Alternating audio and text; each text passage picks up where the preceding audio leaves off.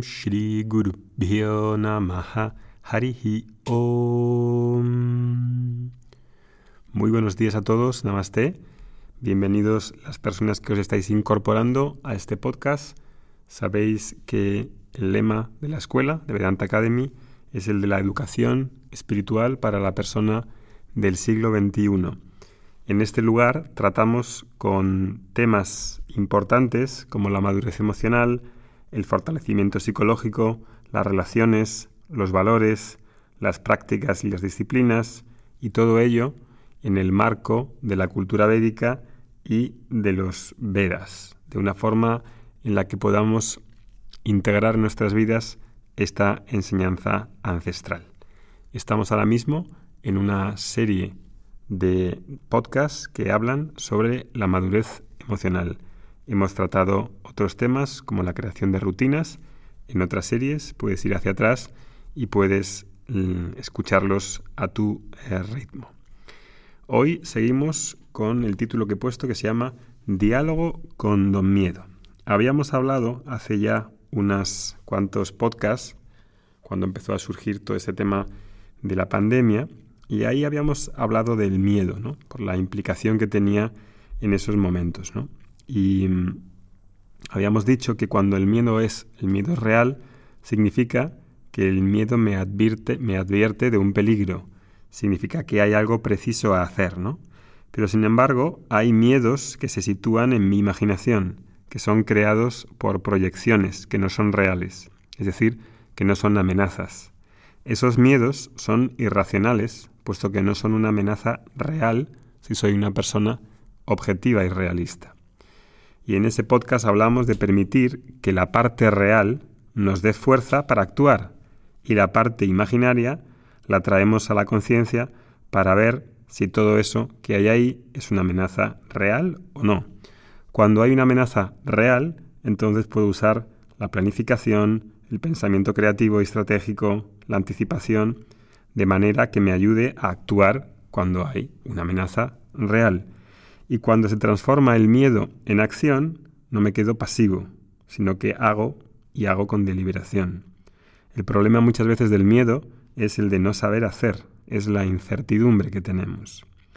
Hoy quiero resaltar otro aspecto de los miedos que no suponen una amenaza real.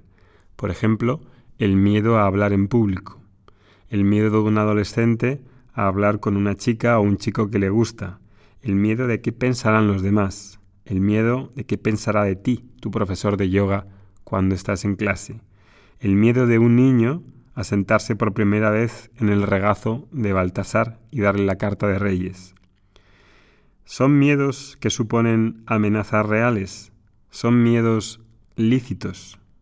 Existen, desde luego, y son aparentemente lícitos. ¿Cómo podría lidiar con ellos?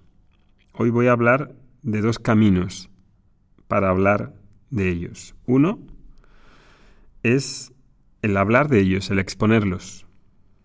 Y otro es el de llegar al corazón del miedo.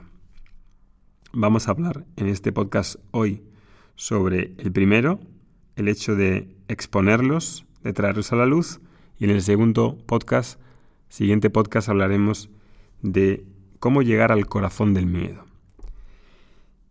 En esta primera aproximación de hablar del miedo, hay dos cosas a ver. Una, una ignorancia sobre el funcionamiento del miedo. Y dos, una desconexión conmigo mismo que implica una pérdida de mi humanidad, y de mi propia vulnerabilidad como persona. Cuando no hablo del miedo, este simplemente crece.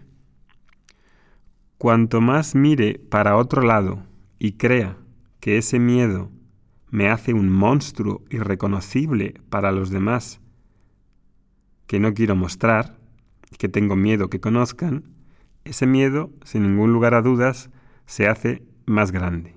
Es decir, que se alimenta de la propia energía de no ponerle nombre y apellido.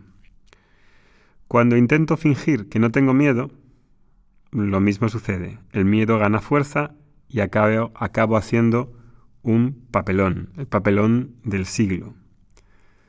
Si siento vergüenza de algo y no lo reconozco, ¿qué quiere decir? Que hay algo que realmente me importa. Porque si tengo vergüenza, quiere decir que hay algo ahí muy importante para mí. Y ahí, en ese primer paso para tratar con el miedo, implica que hace falta darle la bienvenida al miedo, porque ese miedo que hay ahí es ilícito, está en mi imaginación y necesito abrirlo, articularlo y ponerlo en palabras, en palabras, como una habitación a oscuras que está llena de oscuridad, que hace falta para que se vaya la oscuridad, abrir las ventanas y dejar que entre la luz.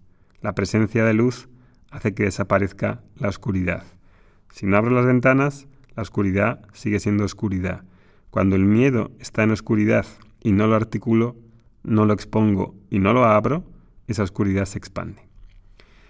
Y segundo tema, esa desconexión conmigo, una pérdida de humanidad y de vulnerabilidad, muy importante también. Hay una tendencia ¿no? en cada uno de nosotros a esconder nuestras vulnerabilidades. Parece que enseñar y mostrar mi humanidad es algo indeseable. Precisamente porque quiero mostrar una cara buena, la cara más reluciente, la cara, digamos, más brillante. Y eso es lo que va a apasionar a las personas, de lo maravilloso y lo fantástico que soy, de mi cara donde me presento como el hombre seguro de mí mismo o como la mujer maravilla. Sin embargo, podemos ver, creo que en la experiencia vuestra y mía, que encuentro muy interesante y más humano, y quizá me apasione más por esa persona, cuando me encuentro con la cara real de ella, con su vulnerabilidad, con el conocimiento de sus miedos, de sus dolores, de su fragilidad, porque todo ser humano es frágil. Nadie se enamora de Superman. Nadie, porque es Superman. Es irreal completamente. El etos de la persona también está escrito con sus miedos, con sus debilidades, con su oscuridad y no solamente con la brillantez que queremos que otros vean. Ahí entonces, dentro de este primer camino, para lidiar con el miedo, nos encontramos con esas dos cosas. Una, ¿cuáles son tus miedos? ¿Puedo considerar ponerlos encima de la mesa en vez de esconderlos en el armario secretísimo, lleno de polvo y con olor a rancio?